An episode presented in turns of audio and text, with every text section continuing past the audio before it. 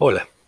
Antes de empezar, nuevamente los agradecimientos a todos los oyentes que tenemos de 17 países hasta la fecha. En especial gente de México, de Argentina, de Perú, de Colombia, de Estados Unidos, de España.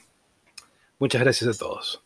Hoy quiero comenzar con algunos relatos inspiradores, o cuentos, mejor dicho.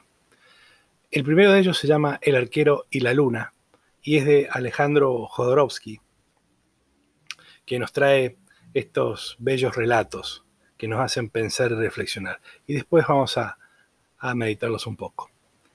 Dice así, eras una vez un muchacho que, quería ser el mejor arquero del mundo. Quería lanzar sus flechas y darle certeramente a todos eh, sus blancos se dirigió un día al que consideraba el, el mejor arquero de su país y le expresó su deseo. Maestro, yo quiero ser el mejor arquero del mundo. ¿Qué tengo que hacer? preguntó el joven. Si quieres ser el mejor arquero del mundo, debes alcanzar con una de tus flechas a la luna. Hasta ahora nadie lo ha conseguido. Tú serías el primero si lo lograras y al hacerlo nadie cuestionaría que eres el mejor, le dijo el maestro.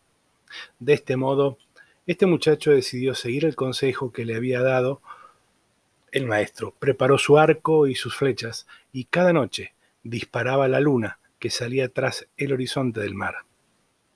Cada noche era perseverante, sin faltar ninguna vez a su cita, fuera la luna llena, menguante, creciente, incluso cuando era nueva y apenas si podía adivinar su leve luz.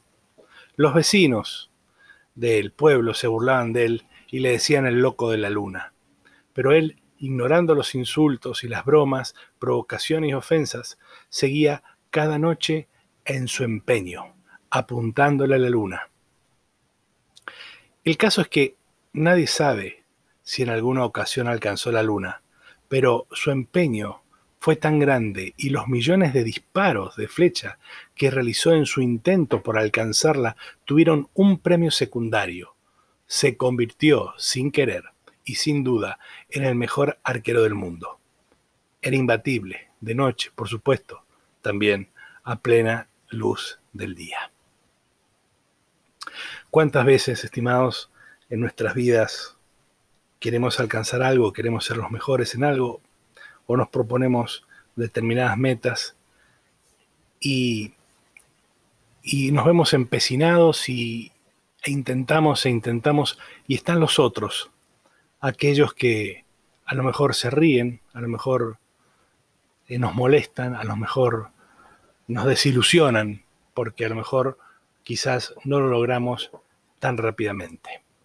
Sin embargo, los grandes intentos en el estudio, en el trabajo, en, incluso en el arte, por hacer algo, a lo mejor no logramos la perfección pero sí, seguramente, vamos a tener con tanta práctica, con tanto entrenamiento, con tanto estudio, con tanta inspiración, y sin mirar a los costados aquellos que nos molestan, que nos hacen bromas, que nos desilusionan, quizás podemos ser un poco mejores que lo que fuimos antes. Síguenos en nuestro canal de YouTube ingresando a ganadinero.creandoriqueza.net. Bien, otras veces, por nuestro camino en nuestra vida, en la toma de decisiones que constantemente hacemos, pensamos que cuando llegamos a un lugar, cuando logramos una meta, un objetivo, reflexionamos y decimos, ¿cuál fue la decisión que hizo que yo llegara acá? ¿Es una? ¿Han sido varias? Y la realidad nos dice que nada es casual.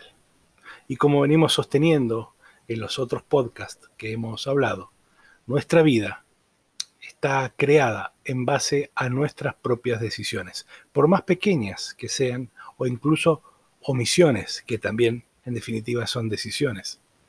Nuestra vida está hecha de nuestras pequeñas decisiones que tomamos todos los días, a cada hora. Aunque te duela, son, son tus decisiones y tu responsabilidad. Y entonces sale este relato también muy bello que nos refleja esto que le estoy contando. Que cada acto que hacemos es el que nos lleva un poco más lejos y no hay uno definitivo.